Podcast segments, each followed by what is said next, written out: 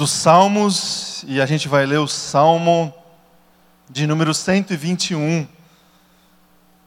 Todos encontraram aí? Amém? Então acompanhe comigo a leitura do texto que diz assim: Levanto os meus olhos para os montes e pergunto: De onde me vem o socorro? O meu socorro vem do Senhor, que fez os céus e a terra. Ele não permitirá que você tropece, o seu protetor se manterá alerta. Sim, o protetor de Israel não dormirá, ele está sempre alerta. O Senhor é o seu protetor, como sombra que o protege, ele está à sua direita. De dia o sol não o ferirá, nem a lua de noite. O Senhor o protegerá de todo mal, protegerá sua vida o Senhor protegerá a sua saída, a sua chegada, desde agora e para sempre. Palavras do Senhor. Amém? Vamos orar. Feche teus olhos. Coloque agora diante de Deus, diante da palavra. Vamos orar. Senhor Deus, Pai, nós te bendizemos, nós nos colocamos agora diante do Senhor, o nosso coração diante da tua palavra, Deus, na convicção, na certeza que temos que da tua palavra, Deus, Vem para nós sabedoria de vida, força, Deus, para a gente continuar trilhar a nossa caminhada. Que o Senhor fale conosco, Deus, essa manhã. Que o Senhor revele a tua vontade e revele o que, que a gente precisa fazer diante da tua presença. Que seja assim, Deus. O Senhor esteja livre aqui, Deus, para compartilhar a tua vontade para nós. É a nossa oração. Em nome de Jesus. Amém.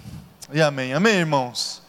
Eu não sei quantos que, de vocês que estavam aqui na, no domingo passado, tivemos um, um domingo especial assim para a igreja, é, onde Deus nos falou algumas coisas. É, o pastor Abner ele pregou é, sobre como que a gente pode resgatar, redescobrir ou reconstruir a nossa identidade em Cristo. A Solange até citou aqui na aula dela um pouco sobre o que ele nos falou. É, não sei se você, você, que esteve se lembra dos, da construção que ele fez. Ele diz que a nossa identidade, ele pegou aquele texto da tentação de Jesus no, no, no deserto, ele diz que a nossa identidade não tem a ver com aquilo que as pessoas vão imaginar da gente. A gente não precisa se colocar é, diante de Deus e diante das pessoas com essa preocupação primeira, que somos aquilo que as pessoas ah, imaginam que somos. Ah, uma outra situação é assim: a nossa identidade não tem a ver com aquilo que a gente tem. E esse é um desafio grande para nós, porque como a gente vive assim a nossa vida sem criar muita intimidade nas nossas relações, as, as construções elas, elas acontecem a partir da superficialidade, a partir das aparências. E de repente a gente se vê construindo a nossa identidade não por aquilo que nós de fato somos, mas por aquilo que aparece. E o que, que aparece? Aquilo que a gente tem. Então, a roupa que a gente veste, o carro que a gente anda, a casa que a gente mora, o trabalho que a gente vai todo dia. E não somos aquilo que temos. E uma terceira situação é que a gente também não. Nós, a nossa identidade ela não é construída por aquilo que a gente faz apenas. Aquilo que a gente faz nos diz muito para nós aquilo que somos, obviamente, mas ela não define, o que a gente faz não define o que de fato nós somos. A gente não precisa colocar isso como prioridade, ah, eu, eu vou fazer para aparecer alguma coisa. Então a nossa identidade, a construção da nossa identidade, ela passa por essas reflexões da questão das posses, aquilo que a gente faz e o outro, o que está no outro a, concepção que está no outro. E a gente descobre isso, irmãos, olhando para a palavra, olhando para as escrituras sagradas. Aliás, a, a Bíblia, muito além de revelar para nós o mundo espiritual, muito além de revelar para nós uma realidade que a gente não conhece, uma realidade que faz parte da realidade de Deus, muito além de a gente poder conhecer textos, testemunhos, histórias de pessoas, de revelar informações novas, digamos assim, a Bíblia se coloca diante de nós para revelar o que nós somos, para revelar o que está em nós. Ela funciona também para nós como uma espécie de espelho. A gente olha para as Escrituras Sagradas e os textos bíblicos re revelam a, as nossas identidades, o que somos, as nossas limitações, os nossos pecados. A gente se identifica com as histórias, a gente se identifica com os equívocos das personagens bíblicas, porque são os que cometemos também. A gente se identifica com as orações dos salmistas, porque são as orações que fazemos também, todos os dias. Então, além de revelar uma realidade oculta, digamos assim, a, a, as escrituras sagradas, ela, a Bíblia revela quem nós somos. E essa, esse é um exercício incrível para a gente fazer, que o, o pastor Abner no, no domingo passado falou bastante sobre isso. Hoje, irmãos, eu queria que a gente pudesse fazer um, um, um outro exercício, uma outra dinâmica aqui. É, olhar para as Escrituras Sagradas e tentar se colocar diante das Escrituras Sagradas com um objetivo honesto de conhecer quem Deus é a identidade de Deus, o que vem de Deus. Por que, que a gente precisa assumir esse desafio? Porque há tantos obstáculos, há, existem tantas armadilhas nas nossas vidas quando a gente se coloca com o coração disposto e aberto a se relacionar com Deus. Nós tivemos e, e continuaremos a partir do domingo que vem, é, a gente começou uma série aqui na escola bíblica, se você não tem frequentado, fica aqui o convite. A gente conversou esses últimos domingos sobre Deus, o maravilhoso e bom Deus. E conversamos sobre vários atributos de Deus. Aqueles que a gente conhece, que a gente aprendeu lá atrás, quando a gente iniciou a nossa caminhada cristã, que Deus é onisciente, que Deus é onipotente, que Deus. Condicionado, irmãos, é só bebedouro lá. que Deus ah, tem todo o poder, que Deus é sobrenatural. A gente, para conhecer de fato esses atributos de Deus, para se colocar é, de uma forma honesta diante de Deus, para desfrutar, digamos assim, dessa revelação de Deus, a gente precisa se conscientizar de algumas coisas.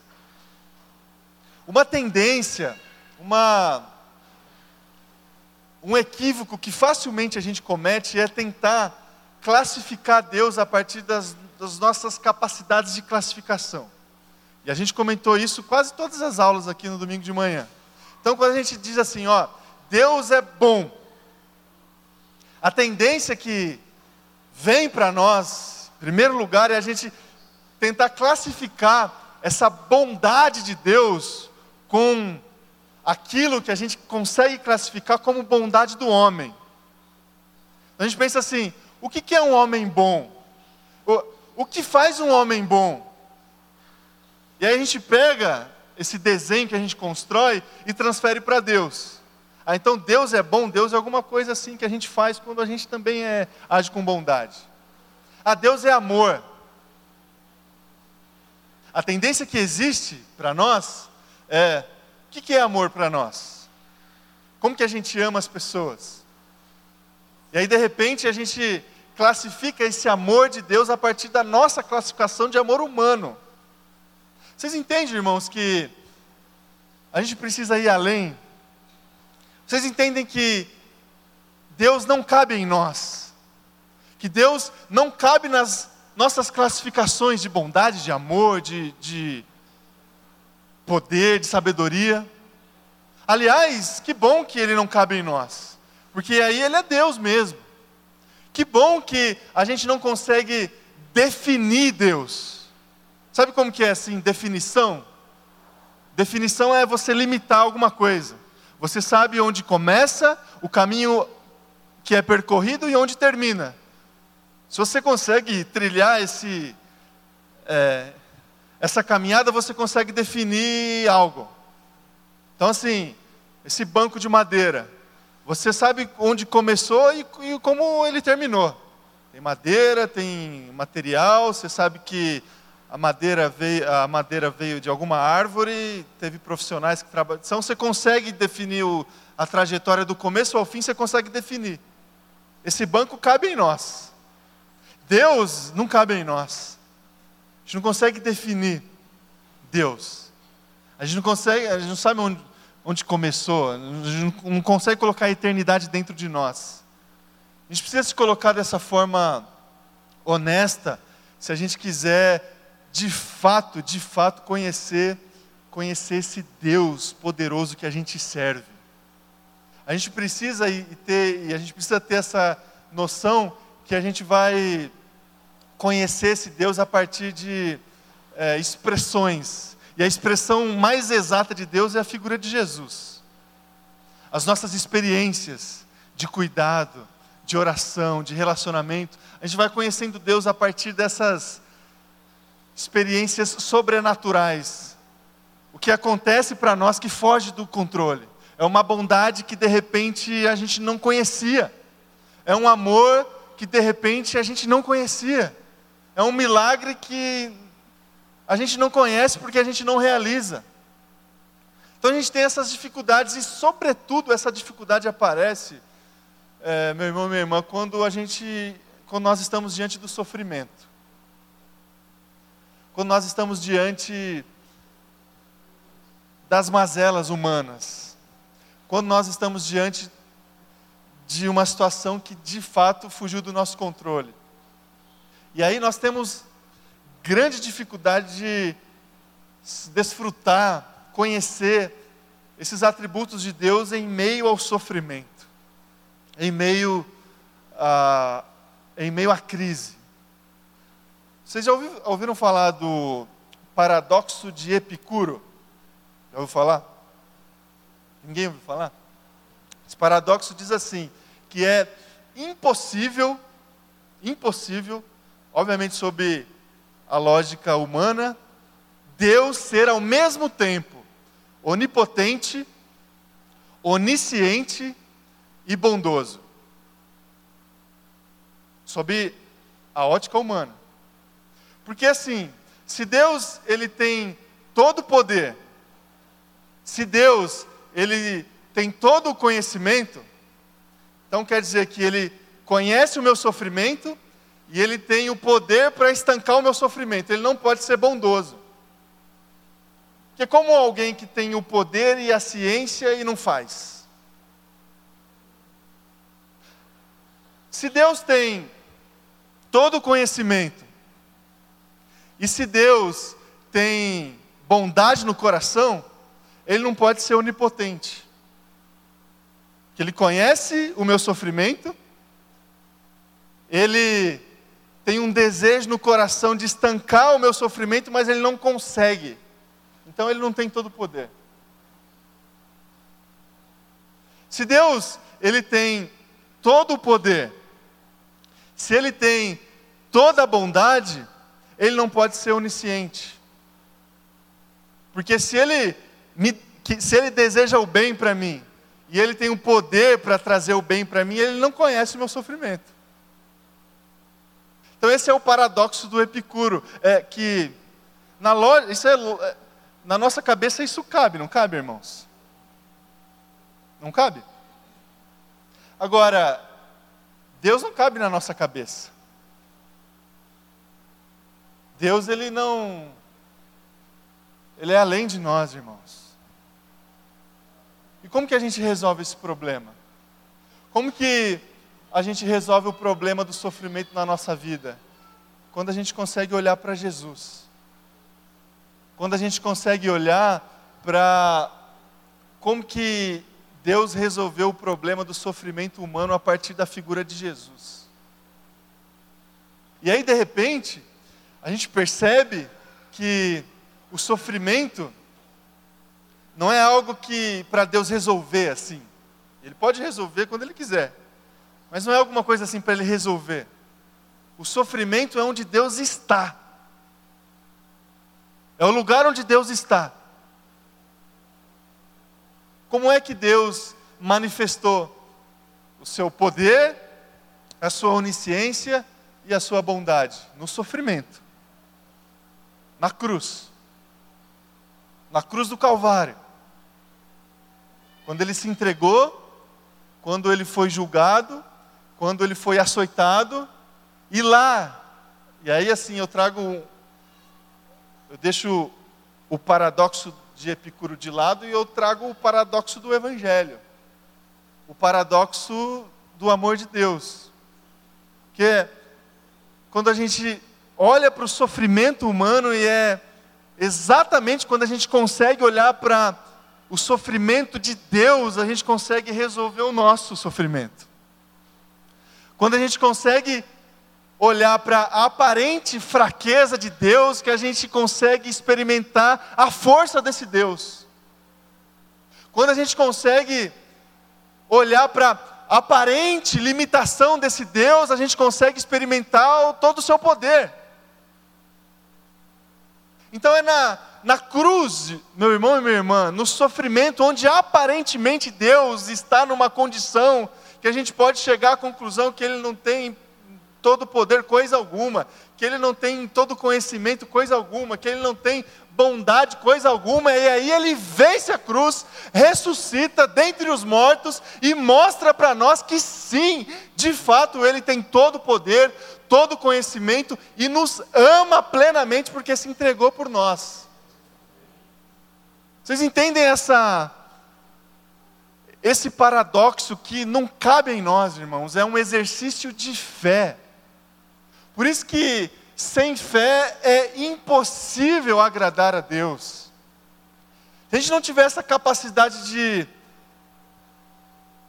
ampliar os nossos horizontes, digamos assim, e caminhar por fé, fazer as nossas orações diante daquilo que a gente não consegue ver, se a gente não conseguir inserir essa dimensão da fé na nossa vida, a gente não vai ter relacionamento com Deus. Se a gente avaliar as, os sofrimentos que passamos a partir das nossas variáveis, a gente não vai experimentar o que Deus pode fazer nas nossas vidas. Aliás, se, a gente, se a gente não sair, não experimentar a fé nas nossas vidas, a gente inclusive vai deturpar a identidade de Deus. Porque aí a gente pode a partir das nossas variáveis, fazer essas classificações. Ó, Deus não tem todo poder, coisa alguma. Inclusive, Deus é um sujeito assim que quer me ver no buraco. Deus é um sujeito assim que se vinga. Cabeça humana. Eu fiz alguma coisa errada. Até o, o, o Douglas compartilhou um pouco disso aqui na escola dominical. Eu, eu, quando a gente consegue fazer esse exercício de fé, irmãos, quando a gente está passando por algum problema, a gente se culpa. E a gente culpa a Deus. Ou eu fiz alguma coisa errada, ou Deus está. E por isso Deus está se vingando, de alguma forma. E a gente faz isso de uma forma sutil. A gente fala assim, ó, quando alguém está passando por algum problema, a gente fala assim, ó, Deus tem um propósito. Tá bom, Deus tem um propósito. Tudo está no controle de Deus, Ele sustenta todas as coisas, mas assim.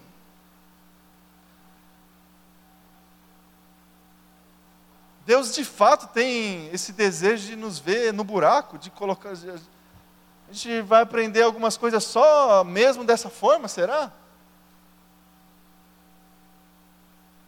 Porque assim, a gente tenta colocar Deus assim na nossa cabeça causa e efeito. Se está acontecendo alguma coisa, é porque ó, Deus, Deus deve estar tá fazendo alguma coisa. Não, irmão, a gente não conhece a cabeça de Deus. O que a gente sabe é que ali no sofrimento Deus está. E assim, não sei por que a gente está passando por um sofrimento. O que eu sei é que Deus está comigo. Porque Ele venceu, inclusive, o maior sofrimento que é a morte. Mas a gente tem essa cabeça. Vocês se lembram da experiência de Jesus, João capítulo 9, quando Jesus se vê diante de um cego de nascença? Lembra dessa história? Aí os discípulos de Jesus, eles chegam para Jesus assim: Ó oh, Jesus, quem foi que pecou? Ele ou seus pais? Olha o, o que está por trás dessa pergunta que os discípulos fizeram para Jesus. Quem foi que pecou, ele ou seus pais? Ou seja, a lógica é assim, ó, é, ele é cego, ele passa, ele está passando por esse tipo de sofrimento porque ele fez alguma coisa errada, ou os pais dele fizeram alguma coisa errada e Deus castigou. E a maldição veio sobre esse sujeito. É a cabeça de quem não consegue conhecer esse Deus que é maior do que nós. É a cabeça do homem que se prende a classificar os sofrimentos humanos a partir da nossa lógica de causa e efeito. Deus é gracioso, meu irmão e minha irmã. Ele não. O que vem de Deus? Uma pergunta. O que vem de Deus? Culpa? Castigo? punição. E eu volto a dizer, é muito sutil, irmãos, isso porque é a forma como a gente se relaciona com as pessoas. Agora, a forma como a gente se relaciona com as pessoas não deve ser a forma como a gente se relaciona com Deus. Inclusive, o movimento é o contrário. A forma como a gente deve se relacionar com Deus deve definir o como que a gente se relaciona com as pessoas. Começa em Deus, o padrão é Deus, o paradigma é Deus. Então, assim, se você está passando por algum problema, alguma dificuldade, não é assim porque Deus quer te castigar. Tira isso da sua cabeça. Não é porque você fez alguma coisa errada, ó, a, os nossos atos eles têm consequências, óbvio. A gente vai, a gente colhe o que a gente planta. Mas isso é a lei da vida. É a lei da vida. É a lei da semeadura. Agora, Deus não é um Deus punitivo. Deus não é um Deus que coloca peso nas suas costas. Deus não é o Deus que te coloca no buraco para você aprender a vontade dele ali no sofrimento. Não. Agora, Deus está lá no buraco. E Ele pode te tirar de lá. Ele pode refazer a sua vida, refazer a sua história. E esse é um exercício de fé. E a gente pode experimentar as coisas boas que vêm de Deus, meus irmãos. Os atributos maravilhosos de Deus. A vontade de Deus é boa, perfeita, agradável. A gente pode experimentar o amor de Deus em meio ao sofrimento. Pela fé, a gente experimenta esse paradoxo do Evangelho. É quando sou fraco, é aí então que eu sou forte. Quando eu descubro que eu sou limitado, é aí então que eu experimento todo o poder de Deus.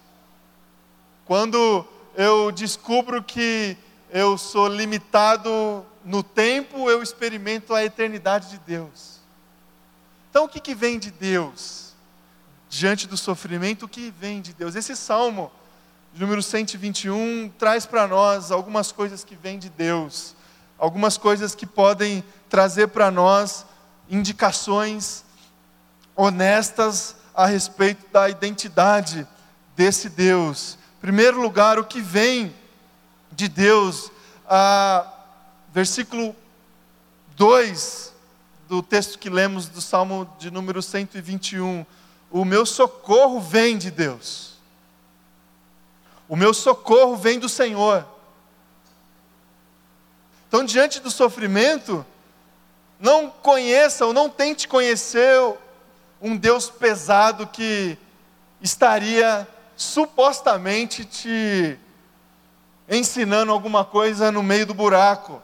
Quando você está diante do sofrimento, se abra para conhecer esse Deus que traz o seu socorro, o seu socorro. E com ele nós experimentamos acolhimento, refúgio. É uma nova forma de, de enxergar a presença de Deus em nós, em meio ao sofrimento. Refúgio, acolhimento. As lágrimas enxugadas pelas misericórdias renovadas em meio ao sofrimento, você tem para onde correr. Você tem para onde correr. Você tem um lugar especial que vai te acolher, que vai te abraçar, que vai recolher, recolher as suas lágrimas. Esse lugar é a presença de Jesus. É a presença de Jesus. Experimente experimente isso na sua vida, meus irmãos. A gente se acostuma a correr para lugares humanamente seguros quando nós nos quando nós estamos passando por sofrimento. Não que isso não deva acontecer. É, isso tem que acontecer. Inclusive, Deus pode até usar esses lugares que para nós são seguros, humanamente falando, falando, nossa família, um profissional que seja que vai nos ajudar a elaborar. Esses lugares são lugares seguros, que podem nos ajudar, que podem trazer para nós subsídios para a gente construir a nossa caminhada. Agora, experimente também correr para a presença de Jesus, para a presença de Deus. E certamente você vai experimentar o cuidado de, um cuidado diferente, um acolhimento diferente, um refúgio diferente, um refúgio que não é visível, uma muralha que a gente não consegue ver, é pela fé. Uma sabedoria que a gente não consegue quantificar, é pela fé. Uma alegria que é diferente, que, que não é consequência de coisas boas, é uma alegria que vem do Senhor, que fortalece o nosso coração. Então a gente tem para onde correr, porque vem de Deus o nosso socorro. O que mais vem de Deus, segundo o Salmo 121? Vem de Deus retidão. Versículo 5 do salmo que a gente leu: Ele não permitirás que você tropece. O que, que é isso? Orientação, direção. A sabedoria necessária diante das crises da vida. Você tem assim um caminho, um caminho seguro a percorrer mas pela fé. Pela fé. Um caminho reto, que é trilhado na submissão da palavra de Deus, da sabedoria de Deus. Então, o que vem do Senhor quando nós estamos passando por sofrimento? Vem essa retidão, essas orientações que nos transformam que moldam a nossa vida, o nosso caráter, que redefine os nossos passos. Por isso que a caminhada assim espiritual para a gente conseguir vencer um período de crise, de sofrimento, não é apenas a gente se satisfazer na presença de Deus, diante do seu cuidado, isso é espetacular, a gente tem esse lugar de refúgio, mas a gente precisa se levantar, a gente precisa sair da nossa cama, sair do nosso quarto, e a gente precisa dar o primeiro passo, o segundo, e esses passos, eles devem ser definidos por Deus, pela sabedoria que vem de Deus. Não é a sabedoria que vem do homem, não são os passos que são trilhados a partir de, de experiências terceiras é aquilo que Deus vai nos dizer, a direção dele para nós. E quando nós experimentamos isso, a gente conhece esse Deus que nos ajuda, que está conosco, que está à nossa frente, ao nosso lado, nos, nos sustentando atrás de nós. Retidão.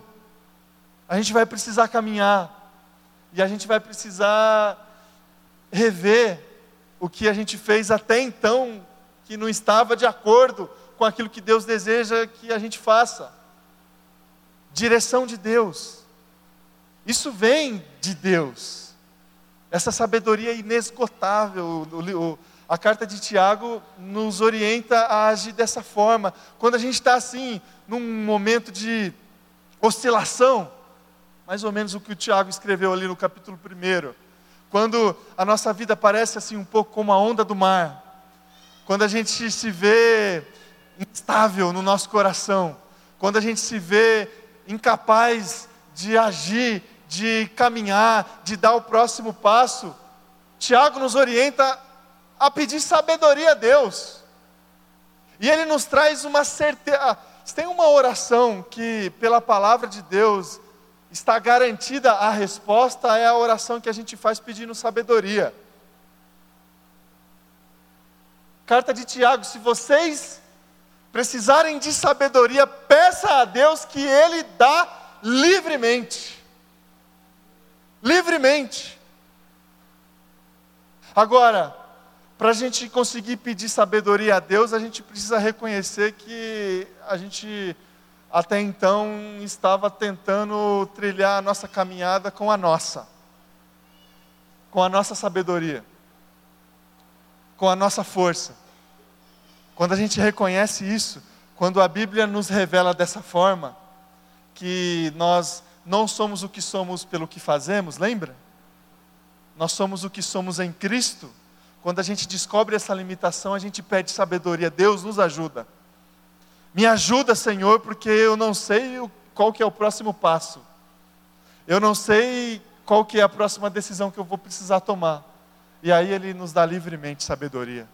Ele derrama essa sabedoria de uma forma abundante. Está passando por um momento de crise, meu irmão, minha irmã?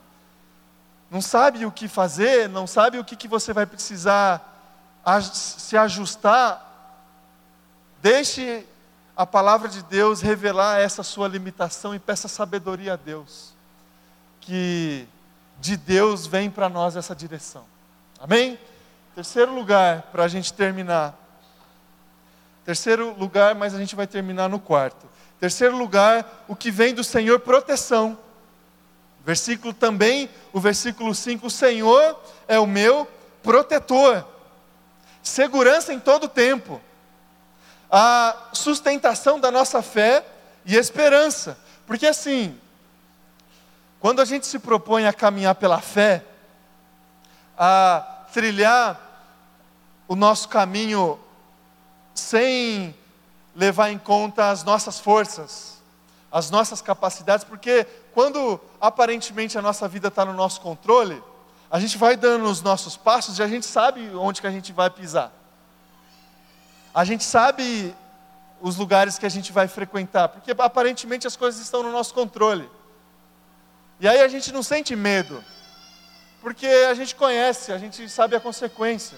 Agora, quando a gente entrega a nossa vida nas mãos do Senhor, pede a sabedoria do Senhor, a gente não sabe o, qual que vai ser o próximo passo. É um negócio assim meio obscuro. Na linguagem do, do apóstolo Paulo, é um espelho assim antigo, sabe espelho antigo que você não consegue ver direito? É aquele espelho que começou a ficar manchado e você vê ali alguma coisa, mas você não vê plenamente. A vida com Deus é mais ou menos assim, a gente, a gente se vê diante de um espelho que está mais ou menos assim, esfumaçado manchado. E a gente precisa de fé para dar o próximo passo. E a gente precisa vencer o nosso medo, porque confiar naquilo que a gente não conhece é difícil. Entregar a nossa vida para uma outra é difícil. Isso a gente experimenta nas nossas relações humanas, diante de pessoas que a gente consegue ver, que a gente conversa, que tem interação. Quanto mais com Deus, que a gente não vê, que a gente não escuta assim, de uma forma audível, a gente tem que confiar nossa vida a esse Deus. De repente a gente corre o risco de se ver com um temor no coração, temor do perigo, porque onde é esse lugar que Deus vai me levar? Quais são os riscos? Não dá para calcular. E aí Deus nos vem com proteção. Com proteção. Ele chega para nós e confia. Confia que eu vou te proteger. Mesmo você estando no vale da sombra e da morte, eu estarei com você. Proteção.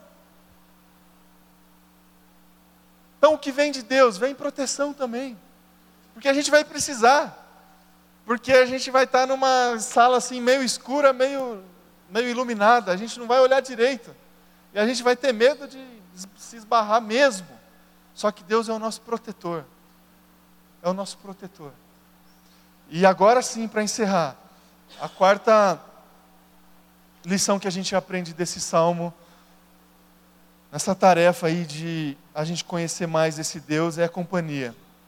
Versículo 5 também, ele está à sua direita, presença, conforto, contentamento que vem do Espírito Santo. E aqui a gente redefine para nós exatamente o conceito de felicidade. A felicidade que vem pela presença. Pela presença. É, é diferente. É diferente. O contentamento que vem porque Deus está à nossa direita. Está à nossa direita. E aí assim, eu não sei para onde que eu vou. Eu não sei o que, o que está reservado para mim. Mas Deus está comigo. E isso basta. Isso basta. Eu até oro, Deus, me ajuda, está escuro, eu não estou conseguindo ver, está doendo, é, me ajuda, me socorre, me protege. Agora, a minha felicidade não virá das respostas da minha oração. Olha só, meu irmão e minha irmã, a felicidade que eu posso desfrutar está no fato da certeza que eu posso ter da presença de Deus do meu lado. Isso que é felicidade para mim. Companhia. Companhia. Já experimentou assim desfrutar da presença de alguém que você gosta? Você gosta. E de repente você está na presença dessa pessoa e não importa o que, que você está fazendo. Não importa se você está assistindo TV, caminhando no parque, você está na presença da pessoa. Isso te traz uma, um contentamento assim pela presença. A alegria e a felicidade que Deus nos oferece é essa que vem pela presença que vem pela presença. Não limite, não limite é, o desfrute da sua felicidade, do seu contentamento por experiências, irmãos, por boas notícias, por presentes. E olha, Deus nos presenteia o tempo todo. A gente até poderia. Aliás, nós já temos todo o presente, que é a vida eterna, quando Ele se entregou por nós. A gente até poderia trilhar esse caminho de identificar no nosso coração os motivos que pode gerar no nosso coração esperança. Porque Deus nos presenteia o tempo todo.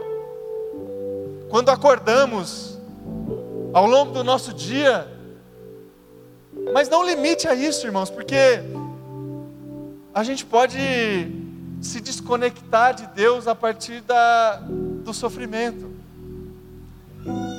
E de repente, a partir do sofrimento, a gente pode se distanciar de Deus, porque a gente pode imaginar que é justamente Deus que tem causado esse sofrimento para mim.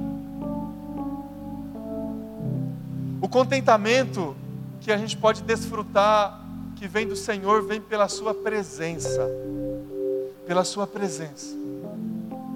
E aí a gente vai estar no deserto, como o próprio Jesus esteve. Aí a gente vai estar no meio das pessoas, aí a gente vai estar desfrutando da alegria junto à nossa família, aí a gente vai estar trabalhando, a gente vai, vai perder emprego, a gente vai arrumar emprego, a gente vai ganhar dinheiro, a gente vai perder dinheiro, a gente vai se relacionar com as pessoas e parar de se relacionar com as pessoas, independente do que a gente fizer, a gente vai encontrar a nossa alegria no Senhor, na Sua presença. Que seja assim, que você conheça Deus dessa forma: proteção, direção, socorro e companhia. Vamos orar. Convidar você a se colocar em pé. Convidar o pessoal da banda. Enquanto enquanto a gente cantar a próxima canção, ore ao Senhor. Se coloque diante de Deus em oração. Se coloque diante de Deus com o teu coração aberto diante daquilo que Ele pode fazer por você. E receba, receba essas coisas que vêm do Senhor. Receba.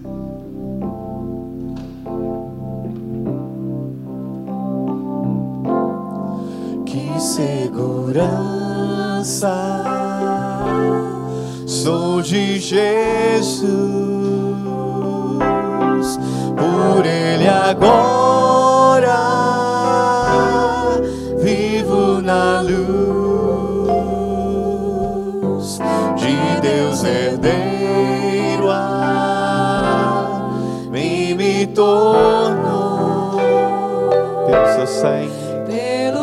sangue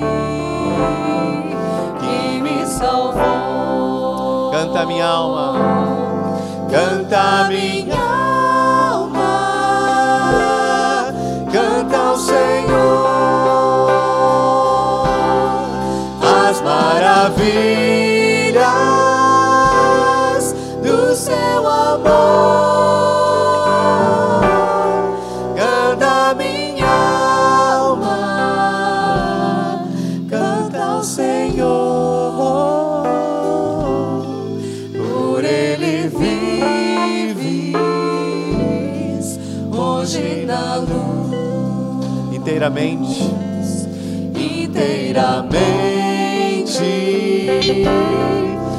me submete. Ó que transporte, gozo eu senti dos meus descendo, tenho na cruz graça inefável, graça inefável. Jesus, canta minha alma,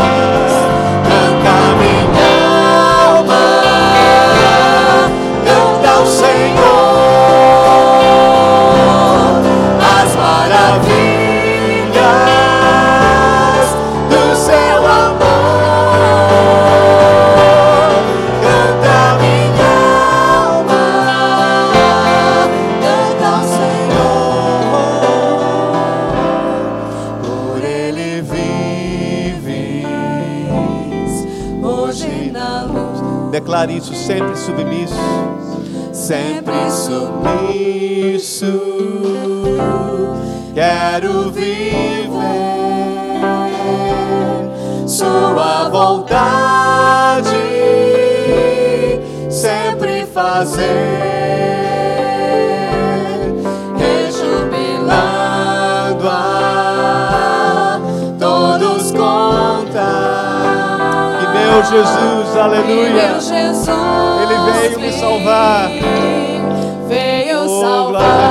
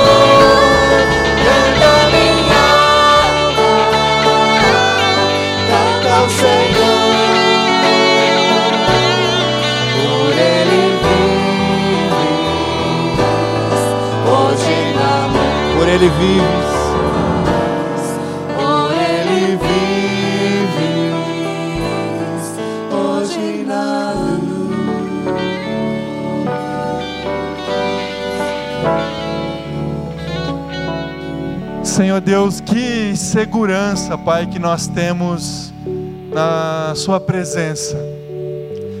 Que segurança, Deus, que a gente pode experimentar quando a gente se coloca diante do Senhor, submisso à Tua vontade.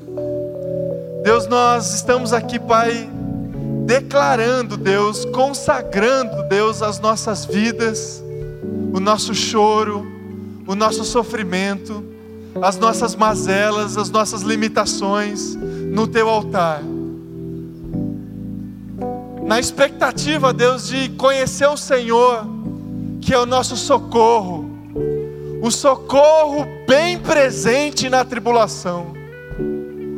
Na expectativa, Deus, de conhecer o Senhor, que é retidão para nós, direção para nós, sabedoria para nós, e pedimos, Deus, derrama em nós a sua sabedoria, Pai. A sua sabedoria nos enche de sabedoria do Senhor. Tira de nós, Deus, sabedorias humanas.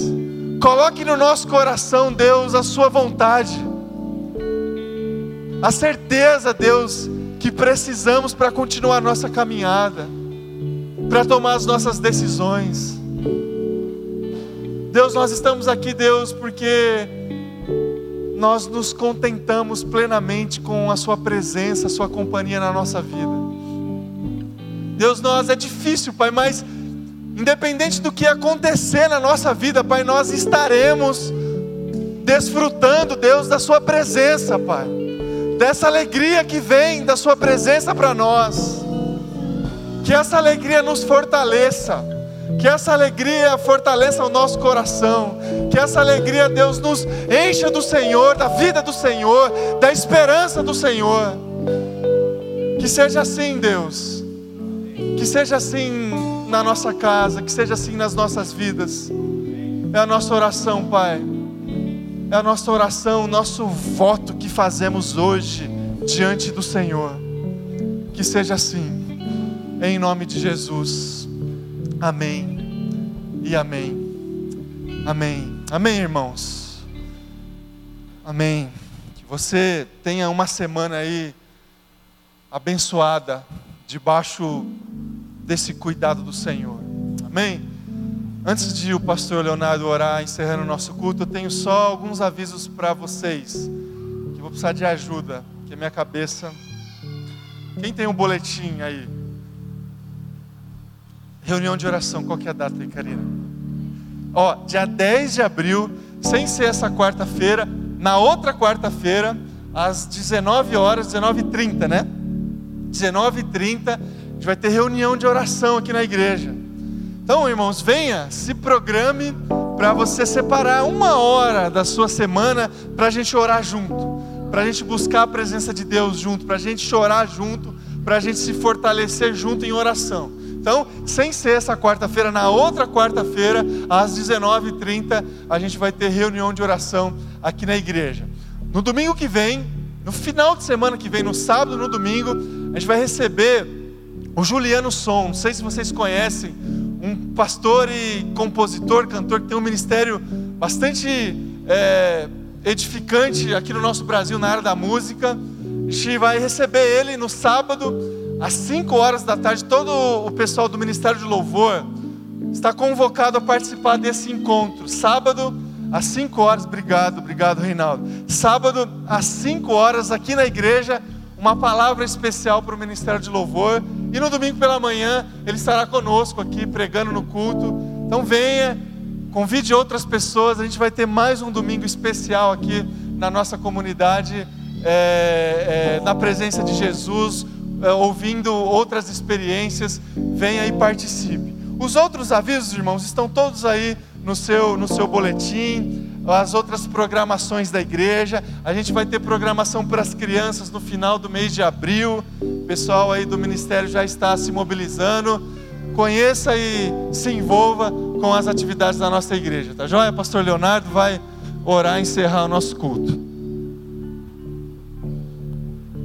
Ainda em pé, fechemos os nossos olhos e oremos.